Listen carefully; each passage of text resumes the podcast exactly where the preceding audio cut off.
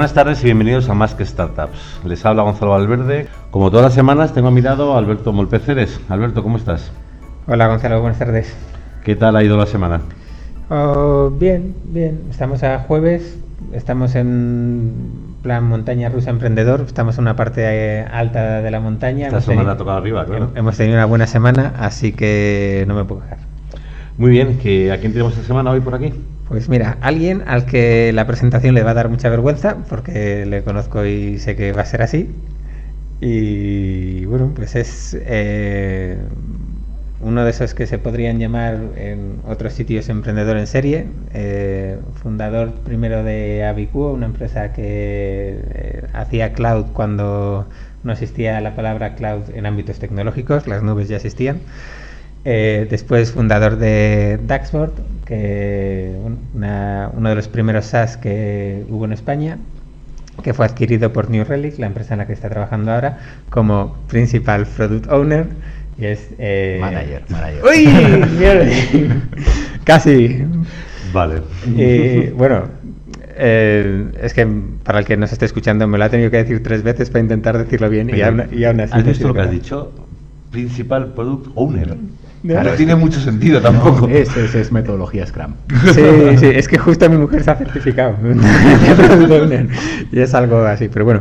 Principal Product Manager en New Relic, la empresa que les compró hace, hace dos años y algo, y es eh, Diego Mariño. Hola, buenas tardes. Diego, buenas tardes. Buenas tardes. Mira, Muy bien, pues si te parece, podemos empezar a lo mejor por las preguntas de Twitter. a- al menos por una, que es... Eh, acabas de llegar hace un par de días de, de Portland, Oregón. Portland, Oregón. Sí, esa, al fondo, fondo de Estados Unidos. ¿Y qué fue lo primero que hiciste en, en España, aparte de comer galletas María, que he visto en Twitter? Eh, galletas María y Colacao. Y Que Colacao. allí no tenemos, tenemos Nesquik. Eh, después de eso creo que fui a por croquetas y morcilla y chistorra. y. bueno, ¿y qué tal, qué tal la vida en, en Portland? No, la vida realmente en Portland es una vida muy muy cómoda. Es decir, eh, me fui allí con la familia, dos niños en aquel momento de dos años y dos meses y fantástico. La verdad es que es toda una experiencia a nivel familiar poder poder ir allí. Muy bien, pues eh, para el que no conozca mucho, y ya que ha sido referenciado eh, por la mitad de nuestros anteriores invitados, Para cual- bien o En general, para bien. Eh, Fernando Cabello de Apláceme básicamente dijo que para él Daxford fue una inspiración para tenerse gusto por el, por el producto y por el diseño. Eh, Javi Santana, bueno, no sé si dijo para bien, él, no estoy muy claro, pero hablando un poco de, de cómo ellos, de- eh, cómo influiste en el precio inicial de, de, de CartoDB, en su día CartoDB, ahora más Carto. daño que nosotros ha hecho la gente de Basecamp, pero Sí. No bueno, eh, eh, también, él también, él también dijo algo, algo sobre Claro. eso. Y por último estuvimos hablando un poquito de métricas con, con Guillermo La Torre de Quanticate, él también te mencionó. Entonces, eh, bueno, para bien o para mal, ¿qué, qué era Daxbot? Eh, Daxboard era un servicio web, era un panel de métricas para traer datos, para consolidar datos de diferentes servicios. Es decir, eh, tú eh, abres tu negocio y eh, utilizas Google Analytics para conocer a tus visitantes, utiliza- utilizas un CRM para tener datos de, de tus clientes, utilizas un sistema de facturación y era un servicio que se conectaba a los servicios web que utilizabas y te enseñaba los datos en, en un único panel. ¿Y de qué año a qué año estuvo funcionando? Pues eh, nosotros fundamos Daxbor a principios de 2011 y compró New Relic la empresa a finales de 2014. Tres años largos de aventura. Mm. Y ya han descontinuado el producto y todo, ya no está ni online. Sí, ¿no? sí, sí, el producto se, se discontinuó ah, hará un año y algo, y- pero nosotros todo el equipo inicial seguimos trabajando en, en New Relic. ¿Y qué se siente ahí cuando apagan la, la luz, sale el último y apaga la luz de tu, de tu Pues producto? es raro, es decir, eh, además, bueno, tienes un año para hacerte la idea. Nosotros dimos un año como de grandfathering para la gente, Mm. porque había mucha gente que había integrado sus APIs con nosotros y tal, Mm. entonces eh, para que tuviesen tiempo de adaptarse. Pero realmente es una sensación muy rara que dejéis, sobre todo ahora que ni siquiera el dominio es nuestro y Ya. es un landing de links raros y cosas de estas. Es, es raro, pero bueno, es así. Bueno. Y yo también recuerdo, eh, en ese sentido, un poco el, la ruptura que era en cuanto al diseño, ¿no? Era realmente un producto que, que daba gusto verlo, al menos, o sea, pero ya a todos los niveles, ¿no? Era ya la propia web, eh, la documentación, ya no voy a entrar en si ese fondo de madera que teníais en los, tal que a mí También hicimos mucho daño con el fondo de madera. Sí. Eh, sí, o sea, queríamos, o sea, huir del típico dashboard de fondo negro, eh, verde y rojo, lleno de datos hasta arriba, sino hacer algo un poco más, un poco más visual.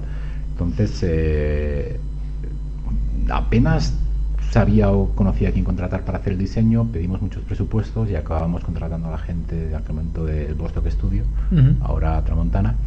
Y la verdad es que tuvimos una relación magnífica con, con Javier Cañada y, con su equipo. Entonces, invertimos muchísimo muchísimo en diseño, como tres veces más de lo que teníamos planificado solo, solo para arrancar. Y la verdad es que creo que funcionó muy bien. Es decir, eh, tuvo una cosa muy buena, que es que todo el mundo nos conocía y también creo a veces que invertir tanto en diseño al principio tuvo una cosa no tan buena, que es que muchas veces cuando nos planteamos pivotar, ¿sabes? era como un costo irrecuperable muy grande que íbamos a dejar ahí. Entonces, eh, a través de la, por ejemplo, la Targo Charla, que no sé si vais a querer hablar de, de aquello, uno de los puntos era invertir en diseño sí, pero no mucho y no todo. Es decir, ha de venir, a venir faseado. Vale, bueno, pues ya que ha salido el tema, seguimos tirando ese hilo. eh, ahí hubo cierta. Quizás, bueno, porque no, no sé, no, no se entendió. Yo sí. Vamos, sí que creo que entendí lo que querías decir, ¿no? En, ese sentido. Es que, bueno, a ver, dejemos claro una cosa, es decir, desaparecieron la mitad de mis slides y tú me quedas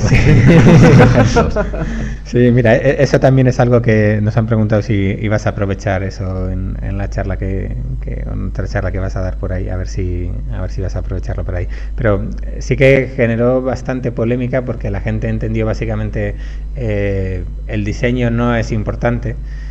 y bueno, lo que yo entendí es una cuestión, porque además yo creo que nunca has renegado de eso y de lo que pues pudo suponer para, para Dashboard el diseño, ¿no? Al menos es mi opinión. Pero sí que es eso lo que estabas comentando ahora, ¿no? Decir, oye, esto es mucho lo quizás lo que invertimos y quizás había otras cosas más importantes en las que invertir antes que... No, o sea, el mensaje era sobre todo que no inviertas demasiado en la interfaz de usuario. Yo siempre pongo el ejemplo de cuando necesitas eh, forquear, que viene a ser coger una librería existente y empezar a modificarla por tu cuenta, una librería de frontend, una librería de JavaScript, quizá es el momento de plantearte que estás yendo demasiado lejos. Entonces, eh, Daxboard era complejo en el backend y en el frontend, pero en el frontend especialmente.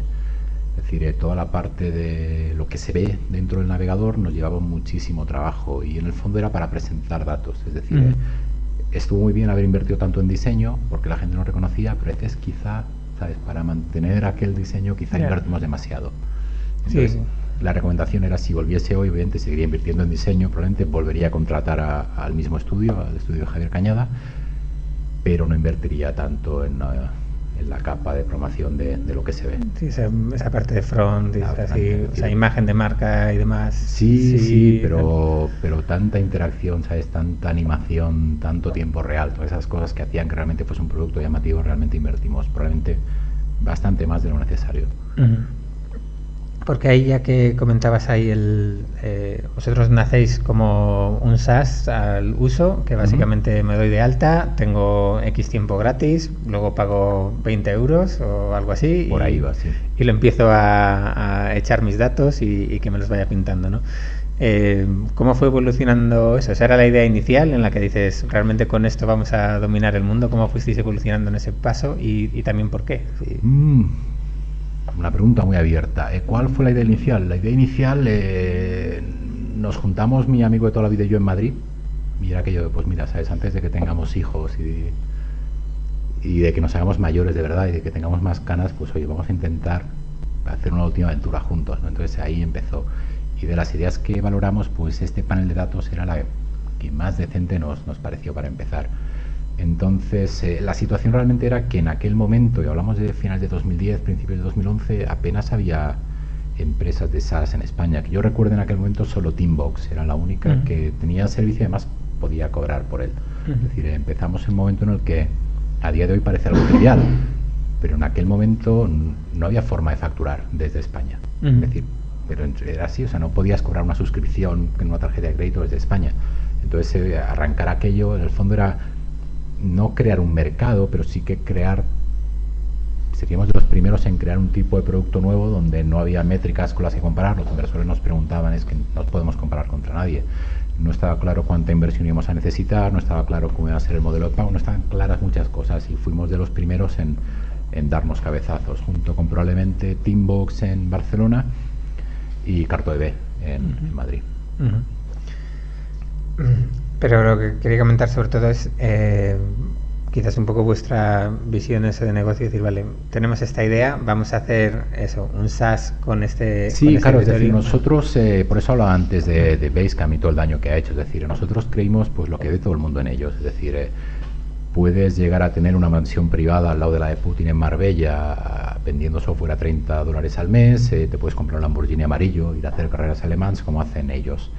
Eh, bueno, pues probablemente sea la excepción. Y todo el mundo cae en la misma trampa y todo el mundo acaba aprendiendo. Es decir, en el fondo es muy, muy, muy complicado, si no casi imposible, levantar una empresa a base de hacer un, eh, cobrar suscripciones de 30 dólares, que era lo estándar en aquel momento y lo que por algún motivo raro todo el mundo sigue intentando continuamente. Y todos, todos lo hacemos y todos, todos hemos caído ahí.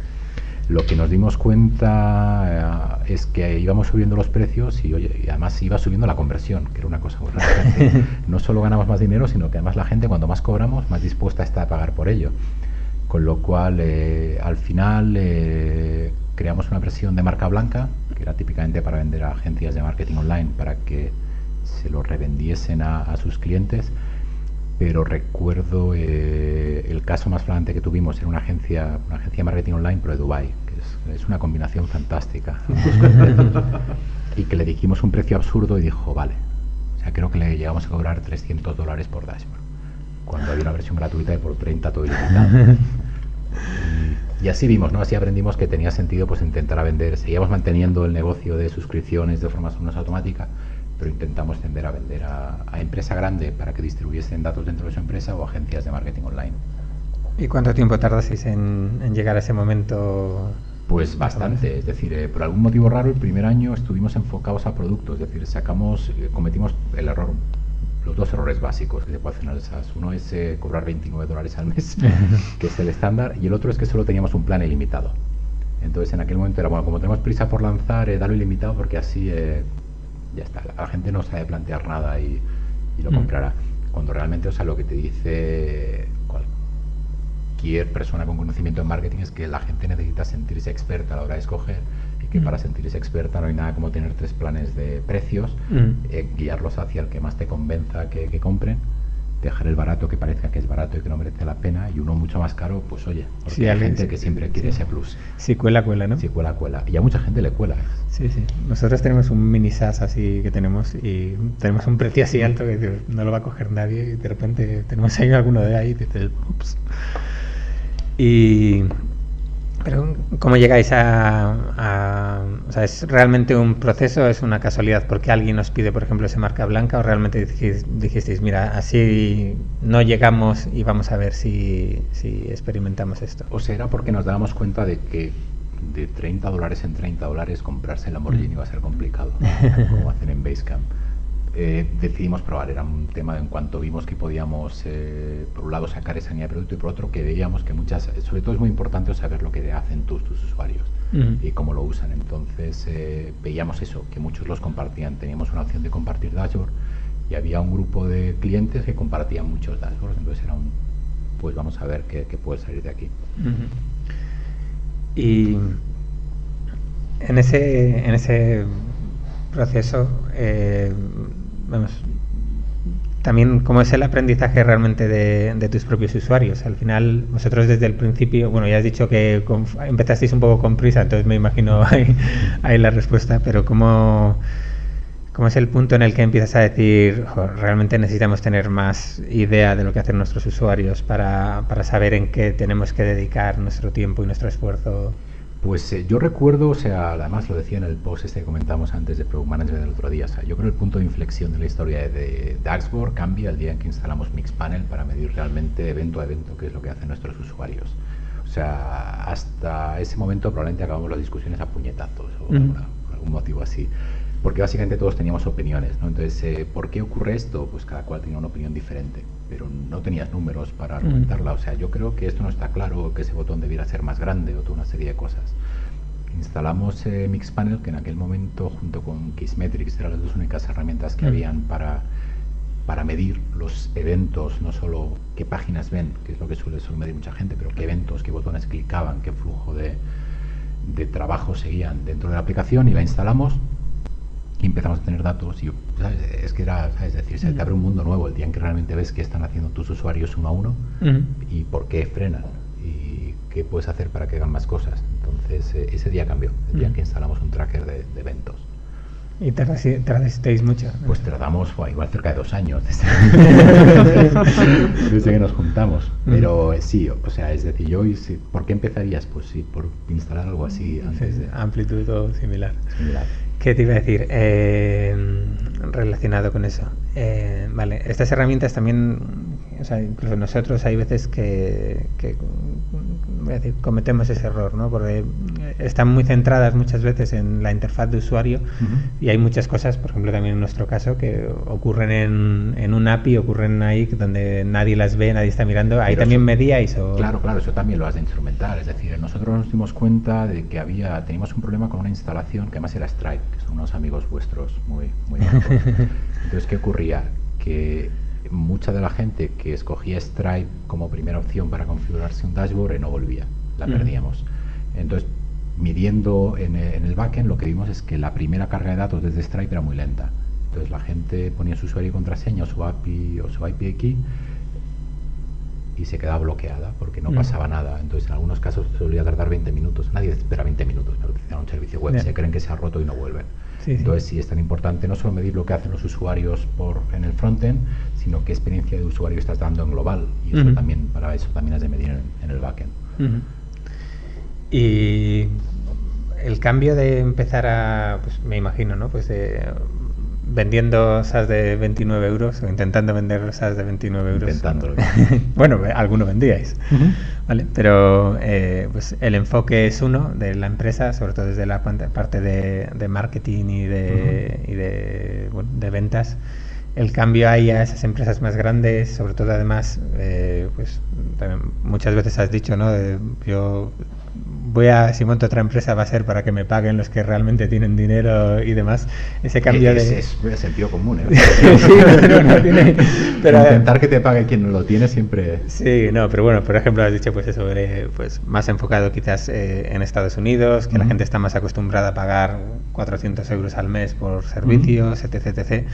Eh, ¿Cómo es ese cambio un poco de la empresa? Decir, oye, vamos a cambiar ese enfoque. ¿Qué hicisteis ahí? No, bueno, o sea, realmente ese enfoque lo mantuvimos hasta el final. Es decir, eh, empezamos a cobrar más caro. Entonces, ¿qué hacíamos? Eh, pues meter, eh, teníamos un proceso de cualificar leads. Es decir, tú te abrías una cuenta y si utilizabas una cuenta de correo que no fuese Gmail, Hotmail y similares, pues enviamos el dominio a una API que nos devolvía datos de la empresa y sobre eso te metíamos en un funnel, en un funnel diferente para conversión. En algunos casos, eh, la mayor parte de ellos era gente que no podíamos cuantificar y que iba al trial normal, pero otros sí que eran contactados por un comercial que teníamos para ver si había posibilidad de, hacer upselling a, planes más caros. Entonces, también ahí fuimos de los primeros en automatizar todo eso con APIs que empezaron a salir en, en Estados Unidos como Full Contact o Clearbit para, para automatizar.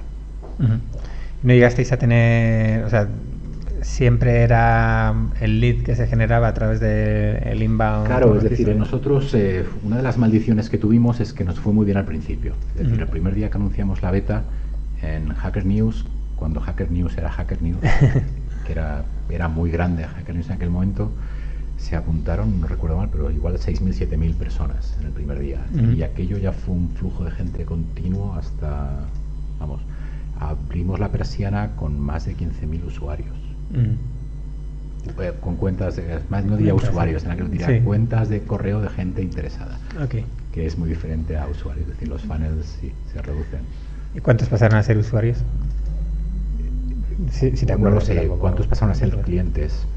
Mm. Poquísimos, poquísimos. Lo hicimos muy mal, o sea, lo hicimos, ahí sí que es eh, de darme yo latigazos de... Eh, teníamos números tan grandes y creíamos que la conversión iba a ser la estándar pero realmente veíamos, y es uno de los errores que quizá lanzamos demasiado pronto, es decir, que teníamos un grupo de usuarios muy, muy activos, activísimos, pero la mayor parte entraban como muy, muy de vez en cuando. Entonces, eh, nos planteamos eh, muchas veces eh, cambiar modelo, cambiar producto, es decir, manteniendo lo que tienes, pero dándole un enfoque diferente, y no lo llegamos a hacer. ¿Y cómo lleváis eso, por, un poco con lo que estás diciendo ahora? Yo me imagino, no sé, tus, tus usuarios y tus clientes básicamente se crean una cuenta, se conectan, la configuran y demás pero luego es posiblemente que, no entras en mucho, porque al final o bien lo integraban en algún sitio. No, correcto, correcto, correcto. Es decir, eh, el típico caso de uso, alguien lo pillaba en una oficina, lo hacía gracia, lo ponía en un monitor en la pared, al día siguiente utilizaban ese monitor para cualquier otra cosa, una reunión y desaparecías. Es decir, el problema y una de las cosas que siempre quisimos cambiar, pero nunca acabamos de hacer bien, es que un dashboard per se no aporta demasiado valor, más que en unas situaciones muy concretas. Es decir, eh, la gente quiere poder eh, tener los datos, pero para trabajar con ellos, para masajearlos de alguna manera o para mezclarlos entre ellos. La gente quiere que le avises con un email o con un SMS cuando pasa algo. Pero tener un dashboard en una pared es realmente algo más vanity que no útil, de, verdad. Entonces intentamos siempre cambiar el modelo, pero nunca acabamos de, de tener tiempo, recursos o mentalidad para, para ello. ¿Y cuántos llegasteis a ser en, en? Pues creo que 8 o 9, igual 10, pero sí, por ahí sería el tope. ¿Y eh, cómo estabais repartidos? Muy mal, estamos repartidos muy mal. creo que éramos seis ingenieros, una persona de soporte, una persona de ventas, una persona en operaciones y yo. O sea, muy, muy descompensado. Es decir, yo empezaría sabiendo, haría, dividiría la empresa en tres partes, un tercio comerciales, un tercio ingenieros y un tercio para todo lo demás. Ajá. Mira, estamos, por ahí, por ahí, Gonzalo. Bueno, más o menos. más o menos, más o menos. Es que solo te empeñas en llamarme técnico y eso no... ya, ya te lo hice en la oficina que eso no cuela. Pero, y empezasteis en Madrid y os fuisteis a Barcelona. Empezamos porque nos juntamos en Madrid. Coincidimos eh, mis dos socios, Aitor y, y Jan, en Madrid por diferentes temas pero eh, Jan quería volver a Polonia, Aitor justo la semana antes de mudarse empezó a salir con una chica de Barcelona y, ellos volvieron, empezamos a contratar a gente con la que habían ellos trabajado antes de Barcelona, con lo cual al final nos quedamos mi mujer y yo aquí en Madrid y fue un tema de pues igual nos tendríamos que mudar, que mudar también de vuelta. ¿Y cómo era el proceso de, contratación? O sea, ¿os costaba mucho encontrar a gente? Decía Javi Santana, por ejemplo, que a ellos, vamos, que son la niña sexy de la Internet de Patria y que... Éramos muy exquisitos. Yo recuerdo que para la primera persona externa que nunca habíamos trabajado con ella, para Javi hasta encontrar a Javi, nuestro frontender, tardamos muchos meses porque teníamos claro qué tipo de persona buscamos. También es que todo ha cambiado mucho, muy rápido, pero en aquel momento ponías una oferta de trabajo de frontender, buscamos a un experto en JavaScript y te escribía gente que JavaScript lo usaba para hacer, eh, para chequear formularios y cosas así. Aquello no, no, es, eh, acaba de explotar Node, había toda una serie de librerías por dominar y, costaba mucho. Realmente, o sea, lo vemos y el sector ha madurado desde, desde el 2011 que empezamos hasta ahora, es que es un mundo nuevo. ¿Tú crees? A nosotros nos han indexado una oferta de, de backend hace nada y con todo el respeto, pero no sé, nos han escrito hasta profesoras de guardería que no para intentar convertirse en programadoras y demás. Pero ves, en aquel momento si encontrar expertos de JavaScript nos costó. Hoy creo mm. que habría mucho más mm. pool de gente para, para, ir a robar a Carto o a Yucatán, las empresas que los acumulan. Muy bien. Eh, Iba a seguir por un tema un, tanto peculiar o, bueno, que sé que quizás no funcionó todo lo, bien que, debería, que es el tema de la inversión. Eh, vosotros, como, como lo hicisteis, ¿teníais claro desde el principio que era un proyecto que requería inversión? ¿No visteis que quizás podíais tirar vosotros? ¿O realmente vuestra circunstancia era, oye, no, sea, ¿por qué decidisteis buscar inversión? ¿Por qué? Pues porque nosotros habíamos invertido nuestro dinero, o sea, entre los tres socios pusimos más de 100.000 euros, pero también se acaba. Es decir, entonces era aquello de, en el fondo, a ver, un negocio SaaS es realmente buen negocio. Es decir, hay que ver a muchas empresas americanas, es decir, eh, puedes ganar dinero. Eh, el problema que es que requiere una inversión inicial muy fuerte, en desarrollo y en captación. Es decir, eh, son rentables a largo plazo. Entonces, eh, pues idealmente es una inversión ideal para un fondo de capital riesgo, porque es el tipo de inversión que, que suelen hacer. Entonces, eh, nosotros levantamos en total cerca de un millón en dos rondas diferentes, eh, principios de 2012 y finales de 2013. Y en aquel momento, yo recuerdo la primera ronda que levantamos eh, medio millón de euros en fase SID, probablemente fue la ronda así más grande hasta aquel momento. O sea, es decir, que hace nada y ahora sería irrelevante. Es decir, Sí. nadie- no ganaría ni un retweet, pero en aquel momento era medio millón en SID, cuando Sí. eran 100, 200. Sí, yo lo recuerdo como, uff, qué barbaridad. Plastic, realmente se acaba muy rápido. Sí. Eh, bueno, ¿y qué hicisteis con ello? ¿Celebrasteis así lo que siempre que se dice aquí, todos los emprendedores cierran una ronda, se van de juerga y No, todo, todo lo contrario. a mí tener dinero de gente me, me sienta fatal. Sí. O sea, es- me genera una preocupación continua. Yo todo lo A mí, a mí Estoy también. completamente de acuerdo. O sea, yo recuerdo además, o sea, que en el notario antes de firmar, era que, que si alguno se quiere levantar y ir, Mm. que podéis, eh, que no me lo Y ahí decían, pero qué tontería, es decir, si sabemos que es un tema, es decir, son inversores experimentados y maduros y saben, y saben lo que va, ¿no? Pero es decir, a mí, o sea, no sé por qué y especialmente es uno de los temas que más se pueden achacar de como el error principal en Dark era estar demasiado preocupado por salvaguardar la inversión de todo el mundo en Ujú. vez de por hacer crecer la empresa, o sea, costase lo, lo que costase. Eso, Bueno, Diego, yo quería preguntarte ahora cómo es el proceso de venta de una empresa. ¿Qué pasa? ¿Te llaman un día? ¿Llamas tú? ¿Cómo es eso? Porque ni me lo imagino. Eh, En nuestro caso, además, eh, mi socio Aitor escribió un post largo contando, contando muchos de los detalles. Eh, en nuestro caso, ¿qué ocurrió? Eh, llevamos mucho tiempo una relación muy buena con, New Relic, la empresa que, nos compra, un partnership de, años. Y ellos anunciaron a finales de 2013 un producto, eh, New Relic Insights, eh, que encajaba mucho con nuestra visión. Es decir, New Relic Insights venía a ser como Mixpanel, como el producto del que hablaba antes. Pero tenía una interfaz eh, SQL, en RQL le llamaban ellos, para acceder a los datos a través de queries, no a través de interfaz, que era algo que nosotros siempre habíamos querido construir. Pero tenían, tenían eso y por otro lado tenían un frontend muy limitado. Entonces fue un tema de, a ver, con lo que mola el backend que tienen y lo que mola nuestro frontend, pues si los juntamos sale algo, algo interesante. Entonces eh, escribimos al CEO de la empresa, básicamente le dijimos, lo que tenéis es la leche, pero es que con lo nuestro molaría mucho más. Y así empezó el proceso. Así es como. O sea, ¿Le mandasteis un mail al CEO de la empresa? Le enviamos un mail, hay una historia además que lo típico, vamos a escribirle y entre cuatro estamos escribiendo el mail, le enviamos un borrador. Luego dijimos, perdona, es que iba en el bus y le va a enviar. no Yo puedo creer, qué bueno. enviar antes de tal. Pero sí, sí, o sea, todo Qué lo bueno. Y al cabo de unos días, ya cuando nos habíamos olvidado, escribió de vuelta en plan, eh, te voy a presentar a alguien de mi equipo para que hable contigo. Y así empezó la relación. Ujú. Ah, fenomenal, qué bien.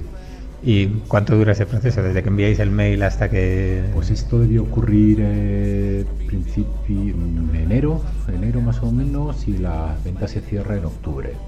Pero aún así, claro, hay una parte de baile inicial donde tú no insistes para que te hagan caso, porque es Ujú. bajar el precio. Entonces, ¿qué te precisamos la semana que viene? Ah, no, no, que es el Mobile World Congress y estaré muy ocupado y luego vendiendo. Y, pero sí.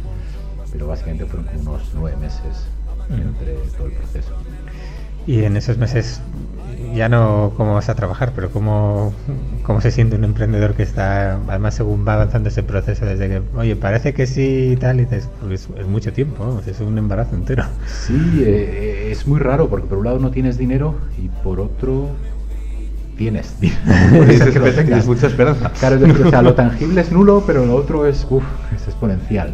Entonces eh, es, es complicado. Lo que sí que intentamos, porque nos lo recomendaba todo el mundo, era trabajar como si esto no se fuese a cerrar. Es decir, eh, hicimos, eh, claro, es decir, a ellos también les interesaba una serie de cosas que no hiciésemos porque les convenían a ellos, para anunciar más tarde conjuntamente, algo así.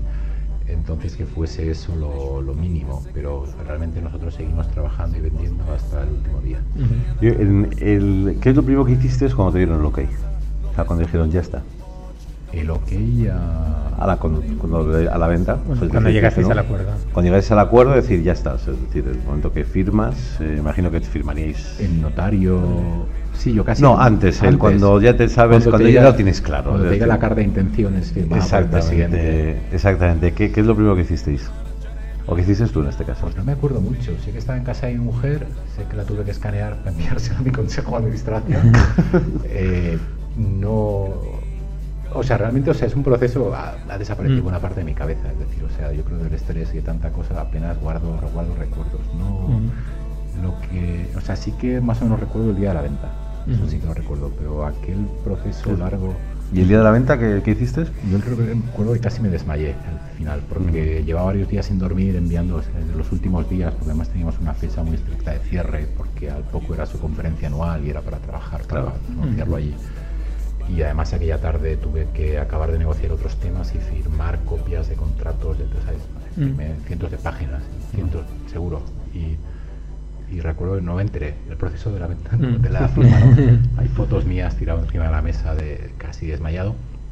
De aquello no me enteré, pero sé que salimos del notario y que mis, eh, los principales business angels que teníamos, eh, Danga Capital de Walter y Christian Kowilansky, nos llevaron a un restaurante bueno, nos recibieron con una botella de Don Periñón de las añejas y, y no mucho más, porque de madrugada estamos ya volando a San Francisco a trabajar allí.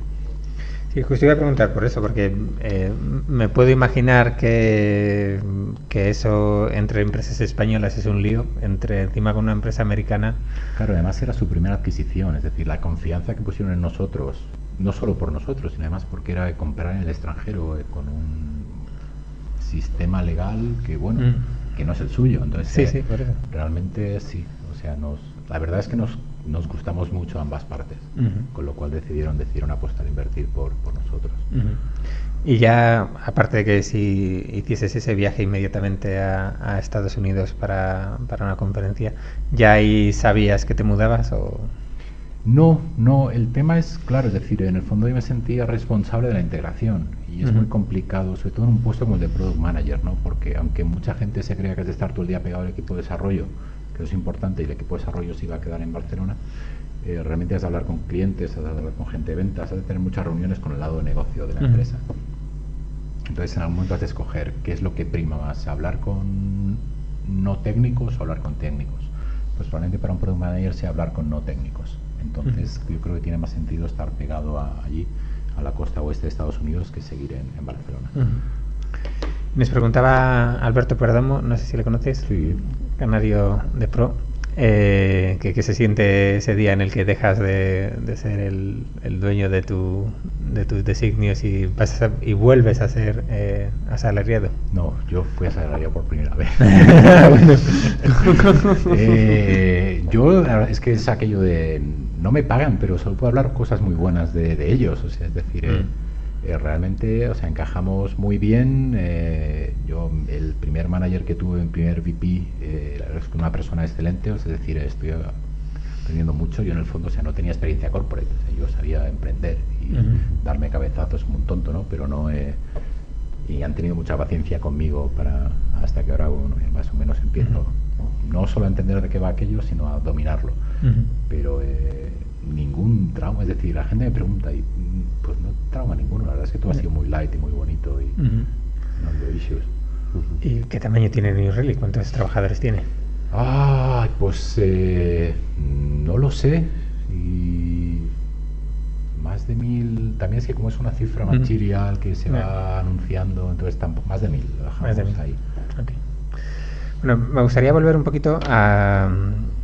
No sé, tú siempre has defendido y aquí también ha salido un poco la parte de, de medir y medir y medir y medir y medir y además y la parte de vender, vender, vender, vender y saber lo que... Bueno, a ver, sí, se, defiende mejor de lo que se hace. probablemente. de eso estoy, estoy seguro de que, de que muchas veces todos eh, todos hablamos mucho de lo que nos gustaría y luego al final del día a día tenemos todas nuestras pequeñas pequeñas miserias, ¿no? Pero qué, ¿cuáles eran las cosas que realmente tú todos los días medías? Cada vez que entrabas, abrías el portátil, no, iba a decir cada vez que entrabas a la OFI, pero me imagino que cada vez que abrías el portátil o incluso el, eh, el- vuestro dashboard en, el, en el móvil, ¿qué es lo que mirabas siempre? O sea, yo era adicto a conversión y charm. Es decir, eh, me llegaba la alerta, de, que también es mala señal, ¿no? Tener alertas de cuando alguien te paga quiere decir que no te llegan muchas al día. Pero bueno, en aquel momento las teníamos, hacíamos, no me acuerdo cuántos clientes teníamos al día, pero en torno a 10, Ujú. era una cosa así. Y miraba así, cuánta gente suscribía y si cada vez iban pillando planes mayores. La parte final de la conversión me interesaba y Charn también. Charn y sobre todo una pregunta que les hacíamos al traer la cuenta es ¿por qué? ¿Por qué te vas? Eh, eso es lo principal y luego conversión. Es decir, más o menos llegamos a afinar el uso. Eh, yo no era el responsable de onboarding, era Marta, entonces ella sí que se fijaba más en afinar mensajes y flujos y cómo hacer eso. Pero a mí medir eh, hacia el tramo final era números de venta, que era lo, más relevante para mí. ¿Y qué puntos dentro de ese proceso medíais y consideras claves? Es decir, cómo alguien se da de alta, está bien. Eh, ¿Cómo hace, por ejemplo, quizás el primero, segundo, tercero? Sí, o sea, nosotros eh, medíamos lo que llamamos las Common Conversion Activities, que era de qué cosas ha de hacer un usuario para convertir y siempre hay un número de pasos que más o menos sigue. Es decir, o sea, si no, si no integras un servicio, no creas un widget, pues no vas a empezar a pagar. O sea, La gente lo hace. El tema es que si queremos engancharte a la herramienta, sabemos que hasta que no crees varios widgets, no tiene sentido enviarte un mail que diga comparte la herramienta con tu equipo, no hay nada que mm. enseñar. Entonces lo que hacíamos era insistir mucho a los clientes en completar una serie de pasos y cuando los completaban les insistíamos mucho en completar el siguiente. Y mm. así los íbamos arrastrando hasta, por un lado, enseñar valor y por el otro que no solo percibiesen el valor, sino que además lo compartiesen con su equipo. Entonces si mm. conseguíamos hacer bien las dos cosas era mucho más probable que, pagasen. ¿Y eso utilizabais algún tipo de herramientas que iban saliendo? ¿Ya existía Intercom? Las, utilizamos todas. sí, además yo creo que también en eso somos... Eh... Utilizamos todas y además pagamos la mayor parte de ellas. Eso me, suena. Sí, sí, esto... Eh, no, y además yo creo que ahí también todo el mundo que trabaja así un poco de Product Manager se apunta a cualquier SaaS que sale, lo prueba, lo hace todo y decir, oye, a ver si el día que esto me puede servir, ¿no? Para, para, para ello.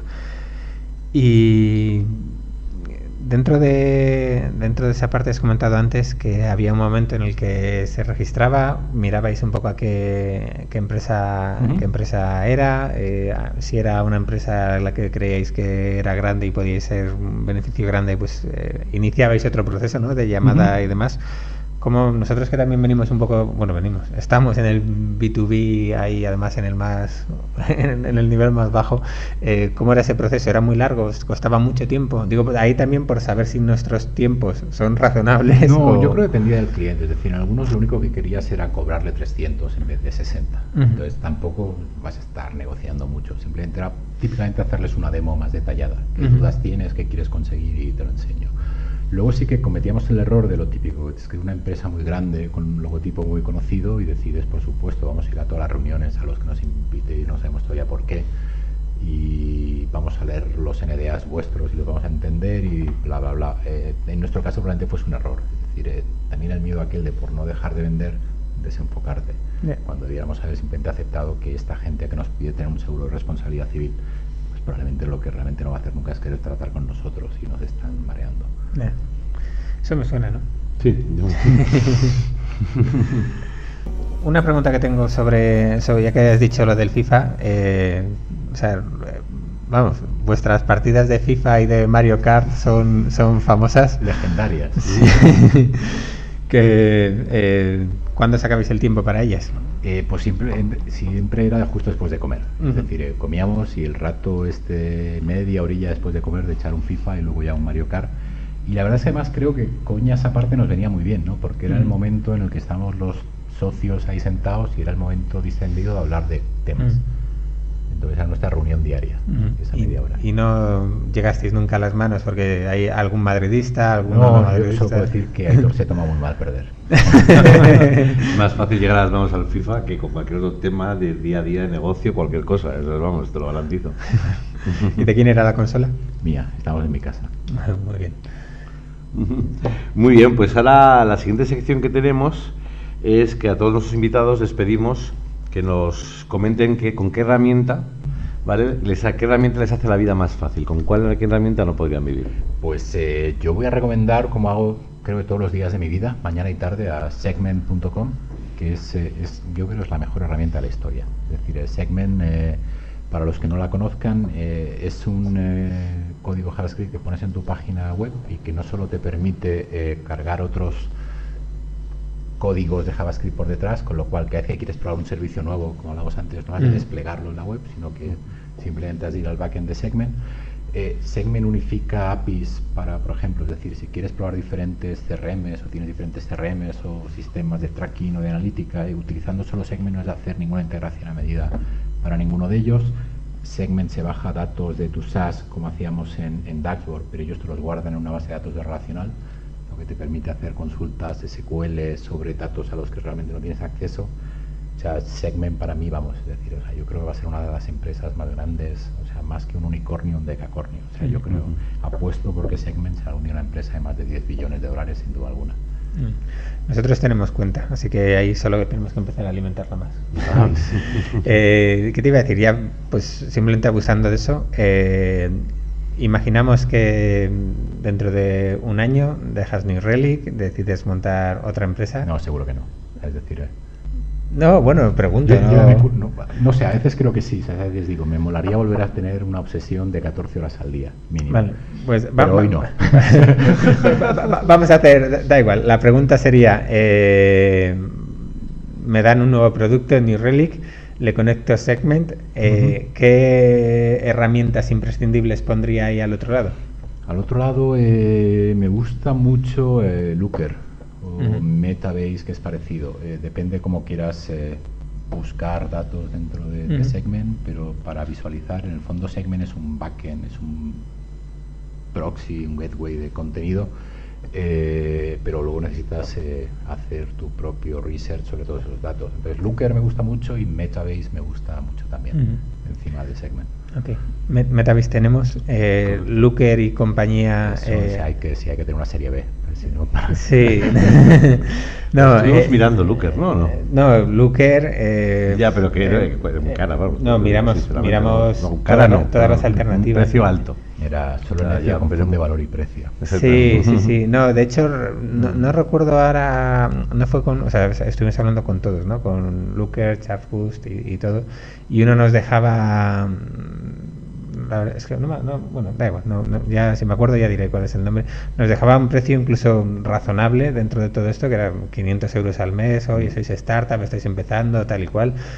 Y, lo íbamos a, a contratar y al final no lo hicimos básicamente por un tema de, de que queríamos embeberlo y en eso era un auténtico desastre, ¿no? Y luego teníamos una curiosidad también que cuando ya embebíamos dijo, bueno, pues somos capaces de soportar esto. eh, me acuerdo que hicimos un mapa, nosotros eh, geoposicionamos los cargos y no sé, eran todos unos colores de eh, Morau Podemos que dijimos, no, o sea, no- ni a, nada ni a favor ni en contra de tal, pero era como decir una serie de limitaciones ahí que al final dijimos, bueno, vamos a ahí y todavía es algo que no tenemos bien resuelto, ¿no? O sea, usamos Metabase pero mucho para, para interno, pero... Yo, una de las cosas que he pensado viendo el éxito del blog post del otro día sobre Product Management, creo que voy a hacer guías de integración de estos productos que, que pruebo y que me gustan tanto, eh, enseñar a la gente a cómo sacarles partido. Ujú, sí. No, eso sería impagable. ¿eh? un link, un link de referral ahí y pin, pin, pin, y ya tienes otro negocio, ya está, ya está montado. Mi side project.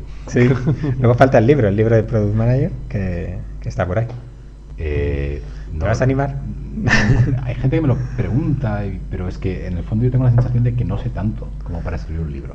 Eh, yo creo que hay gente que sabe mucho, es muy consciente de eso y no se da cuenta a lo mejor de la gente que está empezando y que, y que le falta mucho conocimiento, ¿no? Yo, vamos, una venta conmigo tiene seguro, solo, que solo sea por eso. Sí, porque a mí luego me lo prestas. y ya está, está- está el, está el tema muy mal. Eh, eh, eh, en este caso te lo regalo, no te preocupes. Pensaba que en el sector fintech imprimíais billetes. No, eh, eh, es- eso, eso es cierto, eso es cierto, pero yo soy un poco agarrado y en todas algunas cosas le, no, no le dejo. No me deja, efectivamente. Muy bien, genial, Diego. Pues vamos llegando poco a poco al fin. Y eh, la última sección que tenemos es eh, el invitado de la semana pasada, que en este caso es Guillermo Latorre, CEO de Cuéntica. Nos dejó una pregunta sin saber que tú venías, es decir, no sabía quién venía y dejó esta pregunta, que es la siguiente. Yo preguntaría, em, sabiendo lo que sabe ahora, eh, el próximo entrevistado, eh, ¿qué cambiaría del proyecto si volviera, si volviera a hacerlo? Una, una cosa, ¿eh? luego salía la parte que decíamos, una única cosa tampoco. Eh, y es que cambiaría tantas cosas, es decir, y supongo Ah, que eso también es bonito. como- Pues dilas todas, no pasa nada. Eh, creo que voy a acabar subiendo las la presentación de la TarugoConf porque básicamente era un compendio de todas las cosas que hubiese tenido sentido cambiar para, para tener más éxito.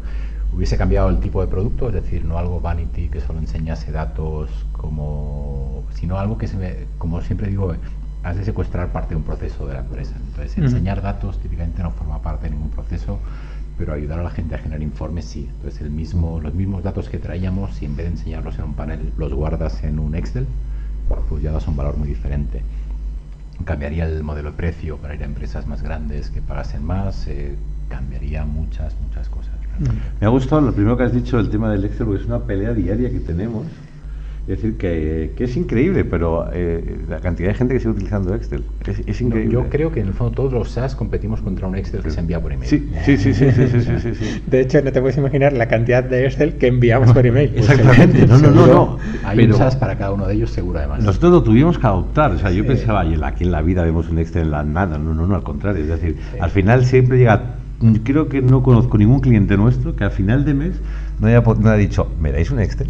Dice, pero si tienes todas las notificaciones, lo tienes todo puesto, tienes paneles No, de controles maravillosos. Pues ¿Me, pero me das un Excel? Nosotros veíamos el mismo caso de uso. Tenía mucho más valor para la gente recibir un Excel a final de mes con esos datos Totalmente. que no querer ver datos en tiempo real. O sea, no- nosotros nos pasa con clientes grandes que ten- les mandamos un Excel diario. Diario. Y es Mm. ese punto en el que dices, estoy todos los días generando un Excel y enviándolo por email. Yo decía yo que Excel es la mejor herramienta que has hecho nunca. Sea, es decir, dejaros de APIs y cosas. Es decir, un buen Excel aguanta todo. Bueno, fenomenal. Pues ahora. Un- Una cosa Sí, antes de eso, ya que preguntaban, eh, también Alberto Perdomo preguntaba por Twitter, eh, por si cambiarías esa. ¿Volverías, bueno, el modelo de negocio ya has dicho que no, ¿volverías a hacerlo desde España? Sí, sí. Es decir, eh, es que Estados Unidos es una guerra. Es decir, es decir eh, parece que hay muchos más recursos y los hay, pero es que realmente también hay mucha más competencia. Con lo cual es mucho más complicado que en España acceder a ellos. O sea, eh, como comentamos antes, es que cuando empezamos en el 2011 había tan pocas, es decir, había muy pocos fondos.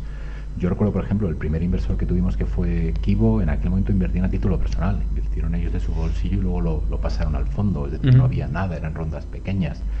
Nos costaba mucho contratar gente, es decir, eh, ¿quién hacía SaaS en España en aquel momento? Teambox. Pues intentamos ir a Teambox a robar empleados, no pudimos, se acabó. ¿Sabes? Es decir, eh, hoy en aquel momento quizá tenía más sentido irse a Estados Unidos, hoy no creo que tenga demasiado. Más que puntualmente, pues como hacía yo, ir a tratar partnerships, o sea, una vez al trimestre te has de pasar por ahí, te han de ver, pero realmente yo creo que se puede hacer sin problema desde, desde España. Muy bien, pues eh, ya para acabar, vamos a dejar una pregunta a nuestro invitado la semana que viene, que no te vamos a decir quién es. Y lo que sí te pediría es que la contestes también. Uy, vale, sé la pregunta, porque me la hacían a mí hace años y me, me da mucha rabia. O sea, yo cuando empecé, pues en 2006 más o menos, en 2006 fundamos Avicua, hubo alguien que me hizo una pregunta un día que me chocó muchísimo. Es decir, estaba yo pidiendo para levantar una ronda, y en aquel momento era muy, vamos, levantar una ronda a un millón en España era especiales informativos con Matías Prats. Entonces, alguien me preguntó, ¿y qué harías si te diese 5 millones? Y yo fue que, ah, pues, no, ¿sabes? ¿Para qué tanto dinero? Es decir, debe ser ilegal, ¿sabes? Así que la pregunta para la persona que venga, ahora que el mercado es más maduro, es si alguien decide invertir de mañana 50 millones, ¿qué, qué haces con ellos? Muy bien. ¿Y en tu caso? Cin- buah, yo 50 millones, yo te digo, vamos, me compro una Segment casa, primero. me compro una casa de Formentera y me pongo un satélite encima para tener internet. de- Eh, no lo sé, yo creo que mi fase de fundador se está acabando, o se acabó, se acabó en su día. Es decir, Mm. eh, no, no, no, no lo sé. Mi mujer dice que todo lo contrario, ¿no? Vamos, que, que volveré a necesitar mis obsesiones de 14 horas al día, pelearme contra un número que, que mejorar. Pero la verdad es que hoy 50, no sé, ¿qué haría con ellos? Pues no sé, los invertiría. Es mucho dinero, ¿eh? Yo no sabría qué hacer tampoco. Y ¿Mm? era imposible hace unos años, pero ves estas rondas a menudo por eso. Sí, sí, sí, no, no, no, es verdad, no, no, sí, ya se ha visto más de una, está claro, pero uff, uff. Bueno, pues por mi lado, Alberto, ¿alguna pregunta más? No, yo por mí lo podemos dar por terminado. Pues bien, pues muchísimas gracias, Diego, por haber venido y haber buscado un hueco en, en tu viaje a España para poder pasar un ratito con nosotros. A vosotros por invitarme. Eh, por otro lado, despedirme de todos vosotros. Cualquier cosa que podamos ayudaros o queréis comentar, estamos en arroba más que startups Esperamos que el programa ha sido de vuestro gusto, que os habéis entretenido y os esperamos la semana que viene. Hasta pronto.